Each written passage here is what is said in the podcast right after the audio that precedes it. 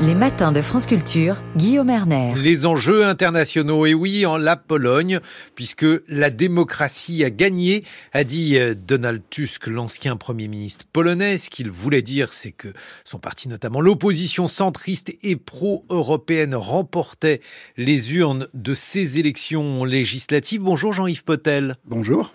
Vous êtes politiste, spécialiste de la Pologne. On vous doit notamment d'une autre Europe, dire, écrire et agir en Europe Alors le résultat de ces élections, des élections qui ont été très suivies en Pologne, puisque le taux de participation s'est élevé à 72,9%, un record depuis la chute du communisme en 1989, et c'est à une autre chute à laquelle on a assisté, Jean-Yves Potel. Oui, enfin, d'abord, la mobilisation de l'électorat est absolument extraordinaire par rapport à ce qui s'est passé jusqu'à présent. Et même des gens ont fait des queues de plusieurs heures pour voter. L'ouest de la Pologne, qui généralement vote moins, a beaucoup voté. Et donc, euh, effectivement, l'opposition dite démocratique, c'est-à-dire essentiellement les centristes et la droite euh, centriste euh, et la gauche, ont gagné avec une majorité absolue au, au Parlement.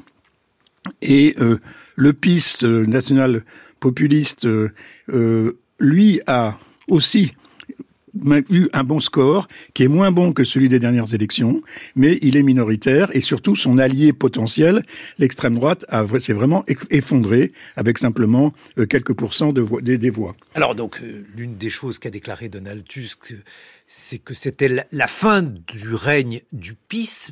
Jean-Yves Potel, est-ce que c'était prévisible euh, Est-ce que l'on pouvait imaginer que le gouvernement polonais allait tomber? Oui, enfin, c'était une hypothèse qui était quand même très, très probable, mais elle n'était pas la seule. Et pendant longtemps, moi, j'ai écrit beaucoup sur cette hypothèse, et on est, on est, tous les observateurs, aucun ne voulait s'engager formellement en disant c'est X ou Y qui va gagner. En revanche, ce qui est euh, intéressant, c'est que beaucoup de, de, choses se sont passées dans la, dans la campagne électorale, notamment deux grandes mobilisations organisées par la plateforme civique, c'est-à-dire par le parti de Donald Tusk, euh, qui ont été extraordinaires. Il y a eu un million de personnes qui ont manifesté euh, contre le gouvernement en soutien à l'opposition euh, la semaine dernière, enfin il y a 15 jours, et avant, au début juin, il y avait déjà 500 000 personnes. Donc il y a eu une mobilisation. Et puis, il y a eu une campagne électorale qui était de plus en plus difficile, de plus en plus violente, avec euh, euh, des, des, insultes euh, de toutes sortes. Tout ça fait que on pouvait imaginer quand même que la, que la Pologne n'accepterait pas ça, qu'on avait assez de ce type de, de, de comportement. Maintenant, c'est pas fini, c'est loin d'être fini. Jean-Yves Potel, assez de quoi? Qu'est-ce qui a fait chuter le PIS? Alors on est après euh, l'élection, donc on peut aujourd'hui euh, tranquillement évoquer euh, cet échec, l'échec du PIS, l'échec de, l'extrême droite. Qu'est-ce qui, d'après vous, les a relégués au second plan? Oh, il y a eu beaucoup d'éléments. Je crois que dans la dernière partie de la campagne, il y a eu des scandales notamment des scandales incroyables, c'est-à-dire qu'ils ont proposé euh, un référendum euh, pour contre l'immigration et en même temps ils ont fait des trafics de visas et on, on, on estime qu'il y a eu à peu près plusieurs dizaines de milliers de visas qui ont été vendus au, au marché noir euh, par des intermédiaires sous l'impulsion sous du, du, du, gouvernement. D'ailleurs aujourd'hui l'Allemagne et les États-Unis sont, ont engagé des procédures là-dessus, l'Europe aussi. Vous avez ça, vous avez aussi cette euh, ces attaques très violentes contre la démocratie, avec une remise en cause de l'état de droit qui a, qui a, donné lieu à, qui a eu des conséquences. Par exemple, beaucoup d'argent que devait donner l'Europe à la Pologne n'est pas venu. Tout ça a fait que, d'une certaine manière, l'image la, la, de la Pologne s'est effondrée et euh, qui était un pays qui était le champion de la démocratie mm-hmm. en 89, elle s'est complètement effondrée et ça, ça a commencé à, à, à inquiéter la population voilà, c'est ça. Et, on a une guerre euh, polono-polonaise qui est venue, qui, commençait à exaspérer ce pays, euh, avec un, un, homme politique comme Kaczynski qui donnait des, explications qui étaient complètement loufoques. Par exemple, juste un exemple, Kaczynski, son dernier thème, c'est que Donald Tusk voulait organiser avec, avec Merkel et Poutine le partage de la Pologne. Ils ont sorti des papiers en disant qu'ils n'ont jamais montré, en disant que on avait la preuve qu'ils voulaient organiser ça. Et ça, ça, oui, donc il racontait absolument n'importe quoi. Oui, un peu n'importe quoi, oui.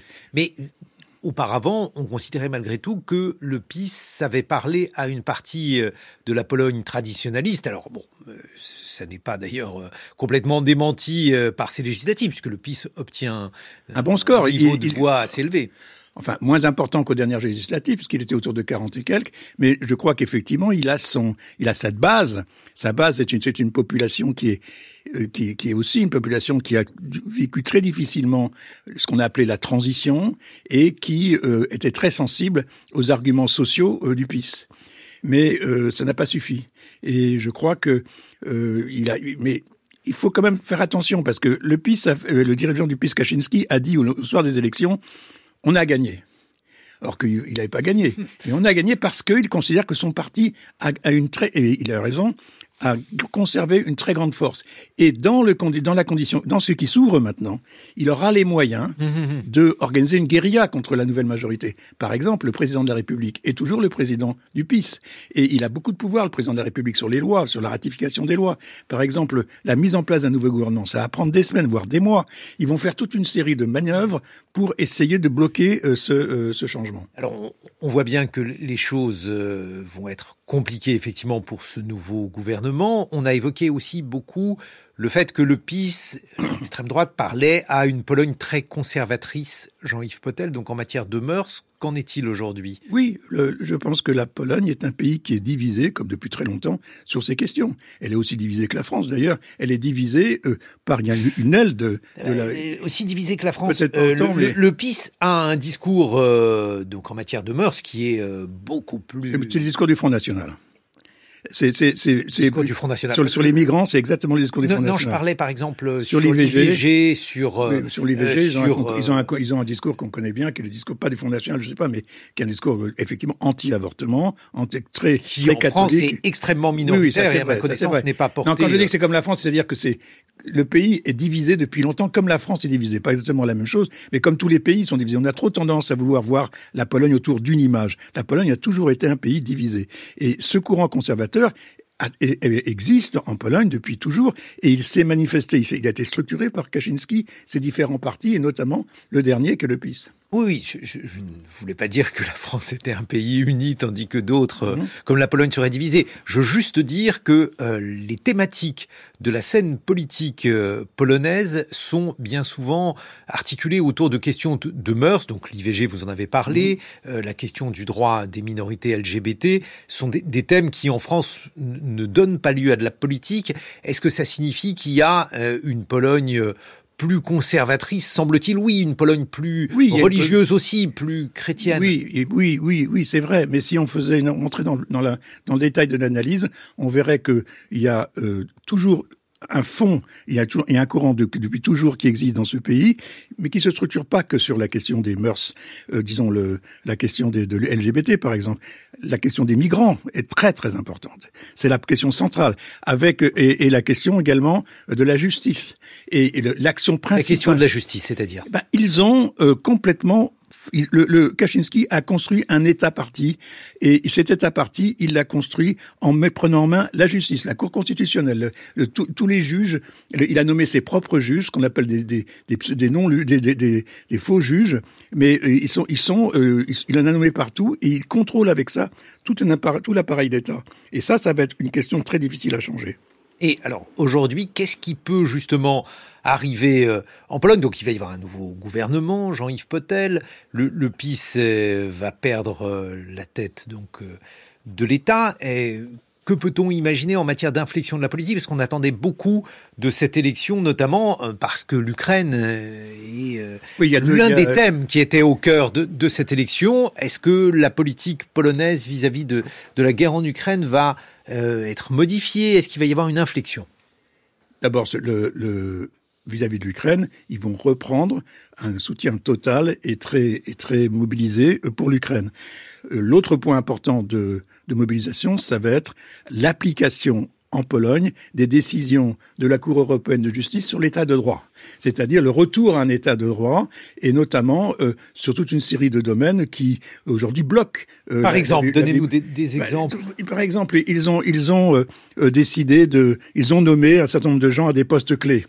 Ces personnes qui sont des postes clés attaquent les prises de décision des, des, gouvernements, mais aussi des, des, des tribunaux. Lorsqu'il y a un tribunal qui condamne, ou quand la, la, le, tribunal de l'Europe condamne la Pologne parce qu'elle n'applique pas le, le, les règles de droit qui sont normalement celles de toute l'Europe et qu'elle a, qu'elle a acceptées, eh bien, euh, le, gouvernement du PIS dit non, non, ça c'est une fausse, une fausse décision. Ce ne sont pas des vrais juges qui ont décidé ça. Euh, c'est nous qui devons rester euh, souverains, etc. Il y a tout ce thème de la souveraineté de la Pologne qui est mis en avant par le gouvernement, par le PIS.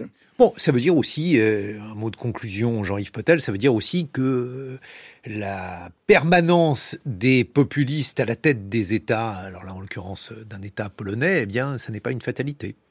Ce n'est pas une fatalité, mais on va avoir, et ça j'insiste là-dessus, encore pendant longtemps, une guerre polono-polonaise avec un, puissant parti populiste en face du gouvernement démocratique. Et ça, euh, pas, ça va durer, ça va durer. Et c'est ça qu'a voulu dire Kaczynski hier soir. Il a pris, quels que soient les résultats, il dit on reste fort et on va, on va gagner. C'était ça l'idée de Kaczynski.